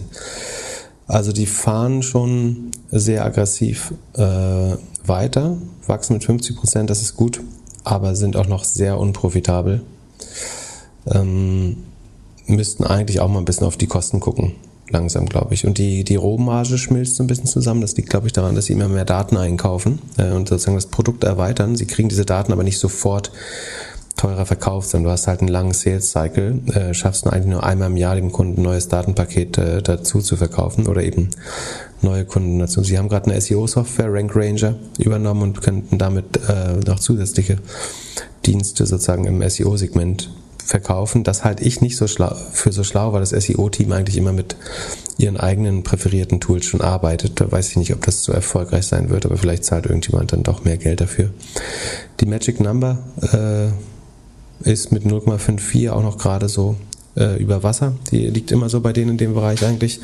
War nicht ganz gut. Also schön wäre, wenn man das alles mit ein bisschen weniger Marketingquote erreichen würde und die, die ein bisschen Kostenbewusstsein jetzt zeigt in der Zeit. Aber solange alle daran glauben und das wächst, äh, das, der Umsatz wächst, könnte es auch gut gehen. Oder wenn sie den Umsatz noch weiter beschleunigen, dann wird sich niemand beschweren über die Kosten. Also ähm, und die, man muss sagen, die die NRR geht auch immer weiter hoch. Die liegt jetzt bei 115 für große Kunden sogar bei 127. Ähm, das war vor einem Jahr noch 103, also sie verbessert sich die sozusagen die Cross-Selling oder Upselling-Rate. Äh, Sieht schon alles gut aus, ist aber noch ein bisschen edgy. Also die Rule of 40 schaffen sie nicht jedes Quartal, ähm, weil der Cashflow eben sehr ungleichmäßig äh, ist. Aber würde ich jetzt, äh, bin ich noch relativ optimistisch. Schauen wir uns mal SEMrush an. Die haben eine bessere, die schaffen es, ihre Grossmarge zu verbessern, Richtung 80 Prozent. Das ist gut. Die wachsen aber langsamer. Also da geht das Wachstum runter von äh, über 50 Prozent auf 43. Dafür machen sie aber nur minimal Verlust. Ähm, nach Gap sind es nur äh, ungefähr 4% Verlust, die sie, die sie machen. Ähm, und Cashflow ist sogar deutlich positiv, weil sie auch Revenue äh, regelmäßig vorziehen können. Die DBNEA weitet sich aus von 116 auf 127% also Kunden geben 27% mehr aus. Das haben sie aus sehr, sehr aggressiven Preiserhöhungen äh, rausgeholt äh, im letzten Jahr. Und die Rule of 40 sieht damit ganz gut aus mit 57 Prozent. Ist wahrscheinlich, jetzt gucke ich nochmal, was die gegeneinander kosten. Ähm, in so Zeiten ist man ja, wird man so ein bisschen ähm, risikoaverser. Deswegen würde ich jetzt fast SEMrush sagen, auch die wachsen zwar langsamer, aber sind fast profitabel schon, sind bewertet mit 1,35, äh, während SimilarWeb mit der Hälfte bewertet ist. SEMrush macht 200 Millionen Umsatz. SimilarWeb auch 200, ist deutlich günstiger. Macht 150 Millionen. Ja, also SEMrush ist ein bisschen teurer, äh, weil es nicht ganz so negativ, also nicht ganz, weil es etwas langsamer wächst, aber profitabel ist. Ich würde in den jetzigen Zeiten SEMrush bevorzugen, glaube ich. Dann haben wir jetzt ein paar Aktien besprochen, ein paar Tech-Firmen, denen langsam das Geld ausgeht. Und Mark hat uns dazu eine Frage geschickt. Und zwar würde er gerne wissen, wie das jetzt aussieht. Kommen jetzt die goldenen Zeiten für Private Equities, die also jetzt Tech-Firmen günstig kaufen, aufsammeln, von der Börse nehmen, hübsch machen, wieder an die Börse zurückbringen oder irgendjemand anderes verkaufen. Wie siehst du das? Kriegst du, kriegst du mit, dass jetzt auf einmal viel geschaut wird und kommt jetzt ein Sommer des, der PIs auf uns zu? Also er schreibt ja von, äh, also wir sehen zunehmend unprofitable Tech-Firmen an der Börse, denen langsam das Geld ausgeht. Das Problem ist, dass für unprofitable Firmen Private Equity in aller Regel auch nicht die Rettung ist, weil damit Private Equity wirklich gut funktioniert, ähm, muss der Erwerb der Firma eigentlich geleveraged werden. Das heißt, ähm, man nimmt Geld im Namen der Firma auf und also es ist vom Konstrukt her ein bisschen ähm, komplizierter, aber ganz einfach gesagt, wird das von mit 40 bis, bis 60 oder sogar ein bisschen mehr Prozent fremdfinanziert, der Deal. Und dieser Kredit, mit dem man die Firma kauft, den zahlt die Firma selber aus den Cashflows oder den, den Gewinnen später zurück. Und das Problem ist, dass eine Firma, die nicht profitabel ist, natürlich diese Kredite auch nicht zurückzahlen kann. Ähm, und dann macht das Private Equity Modell nur noch halb so viel Spaß und ähm, ist auch hochriskant und Private Equity Firmen sind in der Regel relativ risikoavers, würde ich sagen. Es gibt jetzt eine Ausnahme, du könntest sagen, wenn eine Firma noch nicht profitabel ist, aber äh, sehr hohe Cashflows hat, äh, die schon positiv sind, dann könnte man äh, unter Umständen das vielleicht hinbekommen. Aber dann die die Firmen zum Beispiel, über die wir heute skeptisch geredet haben, für die ist Private Equity meiner Meinung nach keine Lösung. Also es sei denn, es gibt bestimmt, also es gibt dann noch so Distressed Funds, die auch wirklich sagen, wir, wir nehmen jetzt 50 Prozent der Kosten raus und gucken dann mal, ob äh, Cashflow übrig bleibt. Ähm, dann fliegt ja aber das ganze Wachstum wieder weg. Ich bin mir nicht sicher, ob das funktionieren würde, ehrlich gesagt. Also für unprofitable Firmen ist Private Equity in der Regel äh, mit wenigen Ausnahmen nicht der Retter würde ich sagen, sondern eher, dass dann mal große Strategen äh, zuschlagen, also größere Tech-Konzerne, die alle auf viel Cash sitzen ähm, oder größere sozusagen herkömmliche äh, Konzerne, wie du es vorhin mit Procter Gamble und Honest beschrieben hast. Das ist schon eher wahrscheinlich, aber wie gesagt, wenn das Modell insgesamt nicht funktioniert, dann, dann kauft es auch niemand. Ähm, man kann da irgendwie ein paar Unternehmensberatungen draufjagen und eben schauen, was man da an Kosten rausnehmen kann, wenn man das an die zentrale Logistik und zentrale Produktion und Marketing von Procter Gamble äh, ranbaut. Aber ich würde sagen, nee. Also, und mein Gefühl ist, äh, dass auch äh, Private Equity Firmen gerade eher abwarten, äh, ob es da eine Art Boden Bildung gibt. Einerseits sieht man natürlich schon viel Qualität, die es auch günstig zu kaufen gibt äh, oder günstiger zu kaufen gibt inzwischen. Aber ob man beim E-Commerce jetzt zum Beispiel gerade ins fallende Messer greifen möchte, hm, bin ich mir nicht so sicher. Ich habe ja ursprünglich gesagt, das wird äh, gegen, gegen Q4 wieder einsetzen, mehr und mehr.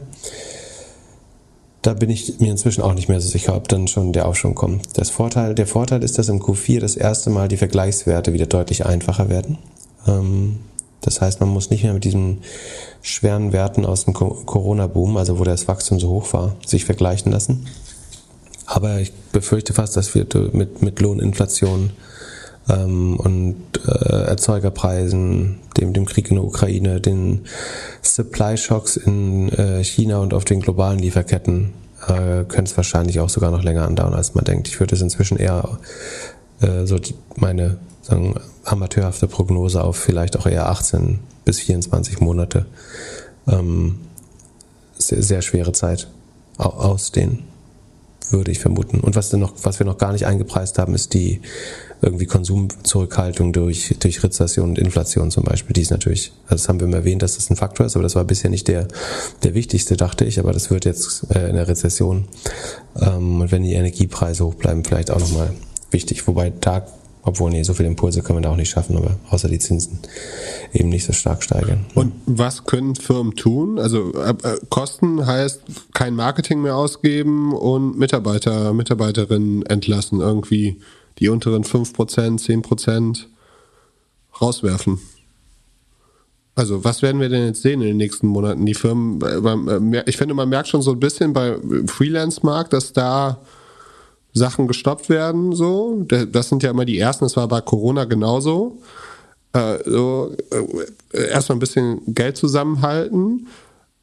Aber hier, also jetzt werden wir doch wahrscheinlich ähnlich wie 2008 erleben, dass es auf einmal nicht mehr so einfach ist, einen Job zu finden oder dass Leute halt ihren einst sicher gedachten Job aufgeben müssen. Ja, also du hast ähm, ja drei große Kostenblöcke eigentlich in Unternehmen. Das eine ist IT und Infrastruktur und Softwarelizenzen. Äh, da kannst du sehr schlecht sparen, denke ich. Also du kannst jetzt mal gucken, ob jeder Prozess, den du in der Cloud machst, äh, ob der wirklich dreimal am Tag aktualisiert werden muss und ob du nicht mal Daten wegschmeißen kannst, um irgendwo Credits zu sparen. Das wird sicherlich auch mehr passieren, aber es ist, glaube ich, schwer daran zu sparen. Der andere große Block ist Marketing. So, das wird in der Rezession wahrscheinlich auch weniger äh, ausgegeben werden, also dass man auch vorsichtiger und rechnet besser äh, bei, den, bei den Kacks. Ja, einfach mal die Hälfte vom Datencenter oder die Hälfte der Daten bei Snowflake löschen. Ja, das könnte mehr und mehr passieren. Und ich, ich glaube schon, dass, äh, dass auch die, dass auch die, die Softwarefirmen irgendwann die Rezession spüren werden. Ähm, und natürlich gerade auch die volumenbasierten. Dann ist das volumenbasierte Modell dann auf einmal auch nicht mehr so schön. Aber ich ich glaube, wie gesagt, da lässt sich schwer sparen, aber es ist auch nicht unmöglich und es wird auch passieren. Und spätestens, wenn eine Firma ganz aus dem Markt verschwindet, dann ist deren Budget schon auch weg. So. Wie gesagt, der andere große Block ist dann eben Marketing. Das geht, könnte heißen, dass irgendwann auch bei den großen Netzwerken, den GAFAs, weniger Geld ankommt. Und dann, Riesenblock ist natürlich Personal. Das wäre natürlich schön, wenn man, so wie du sagst, die unteren fünf bis zehn Prozent immer einsparen äh, kann, äh, wie auch immer du das definierst. Tatsächlich muss man ja oft aus rechtlichen Gründen dann eben zuerst die Neueinstellung äh, wieder nach Hause schicken. Ähm, und ich glaube schon, dass es auch manchmal heilsam sein kann für eine Company, sich von, von Personal zu trennen, gerade wenn man während den der Hyperwachstumszeiten dann auch so, so ein bisschen fett angesetzt hat oder ein bisschen ineffizient äh, geworden ist als Organisation. Aber ja, da ähm, das, das passiert ja schon. Ne? Wir haben gesagt, bei Uber gibt es einen Einstellungsstopp. Äh, es gab gerade News äh, wieder vorgestern, glaube ich, dass Facebook ähm, in der Messenger for Kids ähm, und anderen Abteilungen äh, weiter sparen will. Es gibt eine ganz äh, cool, weil ne, cool ist das falsche Wort, aber es gibt eine äh, Webseite, die heißt layoffs.fyi, also for your interest ähm, oder your information heißt es, glaube ich. Äh, Layoffs sowie Entlassungen.fyi. Da sieht man, welche Unternehmen gerade nicht nur Einstellungsstopp haben, sondern ähm, entlassen. Und ich lese mal nur von dieser Woche vor. Ähm, Alter, krass. Cars24, 600 Leute. Pollen, äh, 70 Leute. Vedantu, 424 Leute. Das ist eine äh, indische Firma. Netflix 150 Leute, Krü, äh, glaube ich, äh, Project A Investment, Stockholm 100 Leute. 10 Prozent. Genau. PixArt 90 Leute, 8 Prozent zack, zack in St. Paulo, 40 Prozent, 100 Leute weg. AliExpress Russia, na gut, das hat andere Gründe, nehme ich an. Ähm, Swift, das war dieser Zoom-Konkurrent, der nur die Software macht, ohne Bike, 150 Leute. Ähm, Section 4, das ist die Firma von Scott Calloway, 32 Leute, das entspricht angeblich 25 Prozent äh, der Belegschaft. Da fragst du dich, das ist eine Firma, die digitale Inhalte produziert und verkauft. Ähm, wie kann man da denn überskalieren? Aber das ist vielleicht auch so, wenn man VC aufnimmt, dann muss man halt auch in Boomzeiten wirst du halt zum Wachstum gedrängt äh, und dann wird sofort die Handbremse angezogen, wenn es halt äh, nicht mehr läuft. Ansonsten würde man, fände ich es schwer, damit Geld zu verlieren, ehrlich gesagt, so dass man Leute rausschmeißen muss bei dem Modell, aber anscheinend scheint zu sein. Carvana, 12 Prozent äh, der Leute. Ich frage mich gerade bei Section 4, ob das, ob er 32 Leute eingestellt hat, um die CNN Plus Sache zu produzieren. Da hat er das selber produziert. Das wäre krass. Ich habe ich hab schon überlegt, ob er deswegen vielleicht gerade nicht so viele Auftritte macht, weil äh, ich kann mir vorstellen, dass ihn das mitnimmt. Und er hat äh, in seinem eigenen Podcast, glaube ich, nicht darüber geredet. Also er redet viel über äh, Entlassung und hat so eine Anspielung gemacht, äh, dass er das aus persönlichen äh, sozusagen Erfahrungen auch gerade kennt. Aber sozusagen beleuchtet hat er das jetzt. Ah. Das ich, kann ich mir, also ich würde mir wünschen, dass ihn das nicht so sehr aus der Fassung nimmt. Ja, genau. Also ich gehe mal davon aus, dass er mal äh, mindestens doppelt so viele Leute schon oder zehnmal so viele Leute entlassen musste früher. Ja, trotzdem ist es, glaube ich, ist, glaube ich, nie cool. Also ich kenne wenig Leute, die es jetzt gar nicht ja. mitnehmen würde. Äh, ansonsten Cameo hat Cameo diese wo du deine Videos da produzieren lassen kannst und irgendwelchen Promis hat 25% entlassen.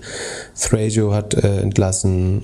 Ähm, was haben wir da noch, was man so kennt? Better.com äh, gehört zu. Gehören Noch nicht- Better.com nicht, der. Ah, nee, Better.com ist der, der, der, der Profi. Ja, ja, genau. Äh, müssen, müssen wir nicht nochmal erzählen, die Story. Das kann man äh, irgendwie in den alten Folgen suchen. Ja, Wish 15% sehe ich gerade, Anfang März. SEA steht auch da. GoPuff 450 Leute. Genau, kann man sich selber anschauen. Genau, Wish auch. Ja, Virgin Hyperloop, Peloton, Und das ist ja, das ist, kommt ja jetzt, also, Delivery Hero. das wird Oh, wahrscheinlich. wusstest du das? Hier steht Delivery Hero Berlin, 300 Leute. Hm?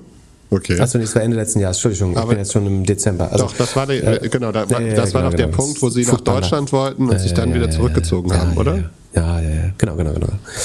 Ähm, Aber ja, Zillow 25%, ja, das war auch bekannt. Äh, hier 2000 Leute, weil sie irgendwie zu viel Zeug gekauft haben. Aber ja, spannende Seite. An deren Stelle würde ich mal anfangen, Werbung draufzusetzen. Ich könnte mir vorstellen, dass die Seite viel besucht wird in den nächsten Wochen und Monaten. Ja, oder das gleiche mal für Deutschland äh, zu bauen. So, der Jan aus dem Off packt euch das in die Shownotes. Und wir reden zum Schluss nochmal über deine beiden Lieblingsfirmen, äh, Klarna und Affirm. Was gibt's da an News? Genau, äh, Affirm nur äh, sozusagen beiläufig, aber ich habe ja, ich glaube, äh, letztes Jahr angefangen äh, zu sagen, dass ich davon überzeugt bin, dass Klarna es nicht schafft, für mehr als 46 Milliarden an die Börse zu gehen. Ähm, unter anderem meine These war, ähm, so ein bisschen Wachstumsprobleme, die ich sehe beim BNPL-Modell, aber vor allem, dass ich dachte, Affirm sagen, sieht als Public Listed Company immer schlechter aus eigentlich. Die haben jetzt mit den letzten Ergebnissen relativ sogar überrascht, äh, positiv würde ich sagen. Ich bleibe da weiter skeptisch und denke, dass ich eventuell nur das Timing falsch hinbekommen habe und dass es nächstes Jahr äh, Quartal nochmal schlechter aussehen wird. Aber was jetzt gestern bekannt gegeben worden ist, ist, dass Klarna statt auf 46 und man muss sagen, vor einer Woche, glaube ich, hat äh, Bloomberg noch berichtet, die ansonsten sehr gut informiert sind, dass äh, im Fe nicht, Entschuldigung, nicht vor einer Woche, im Februar haben sie es berichtet, ähm, dass Klarna auf 50 bis 60 Milliarden die nächste Runde machen wird. Und jetzt sieht es so aus, als wenn sie es auf 30 Milliarden machen, also 30 Prozent unter der letzten Bewertung. Ähm, genau, das, ähm, da sieht man jetzt quasi, dass die großen Dekacorns langsam crunchen. Sie raisen eine Milliarde. Man muss da sa dazu sagen, Klarna und die Investoren trifft das nicht so hart. Ne? Also das, äh, klar, das ist jetzt alles weniger wert.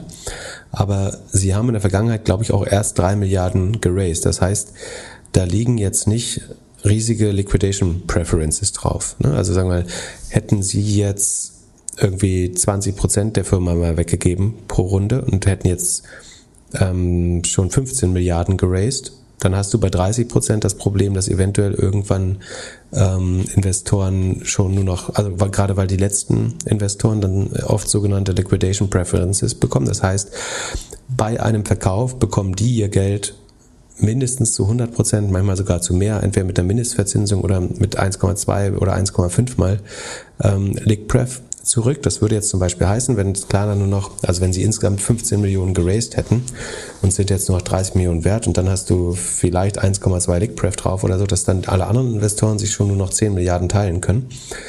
Ähm, das ist hier, wie gesagt, nicht, nicht der Fall, ähm, weil man insgesamt nur 3 Milliarden geraced hat. So, das heißt, Liquiditätspräferenzen äh, sind da ein kleineres Problem noch. Aber ähm, wie gesagt, in den ganzen Fonds muss das Investment jetzt äh, runtergeschrieben werden, schon mal um, um 30 Prozent. Und das ist natürlich nur das erste oder eine der ersten, die wir sehen. Da wird es noch mehr geben. Äh, ich fand es hier relativ übersichtlich, einfach weil sie vor äh, oder ja, weil es so aussah, als wenn äh, man bei Affirm schon relativ ähm, transparent sehen kann, was auch nicht so gut funktioniert bei dem Modell. Ähm, und man kriegt sie, sie Klarna selbst reportet ja auch schon äh, immer mal wieder äh, Zahlen.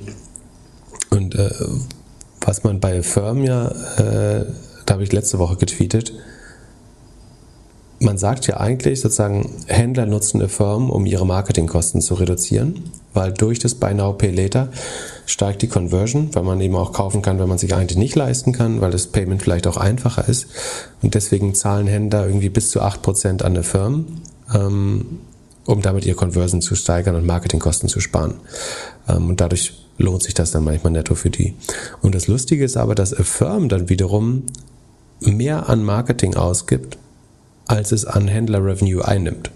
Äh, so, jetzt, ähm, das ist abstrahiert jetzt von vielen anderen Fakten, so dass es noch eine Kreditkarte gibt und sowas, ähm, ein bisschen, bisschen zugespitzt, aber von einem ganz hohen Level könntest du sagen, dass die Firmeninvestoren eigentlich gerade das Marketing der, der Firmenkunden äh, und bei Klarna wäre das ja dann wahrscheinlich ganz ähnlich quasi äh, mitfinanzieren. Weil du würdest ja eigentlich erwarten, dass eine Firma mehr Geld von Händlern einnimmt, als sie dann selber wiederum in Marketing äh, stecken. Naja, aber es ist ein bisschen oversimplified. Äh, genau. Naja, mal sehen, wer als nächstes ähm, dann, also Entlassungen sind natürlich nie was Schönes, aber da werden wir zwangsläufig mehr von sehen. Also das heißt ja aber auch, dass vielleicht Leute neue Startups gründen oder Startups Zugang zu besserem Personal äh, wieder bekommen oder einfacher Zugang zu Personal bekommen. Ähm, ich glaube, das ist jetzt nicht nicht, nicht so wild, auch wenn es oft äh, eben menschlich nicht cool ist. Und ja gut, bei den Valuation trifft es halt ähm, Investoren. Das, ja. Ich wünsche euch trotzdem allen ein schönes Wochenende. Wir hören uns wieder Mittwoch. Peace. Bis dann, ciao, ciao.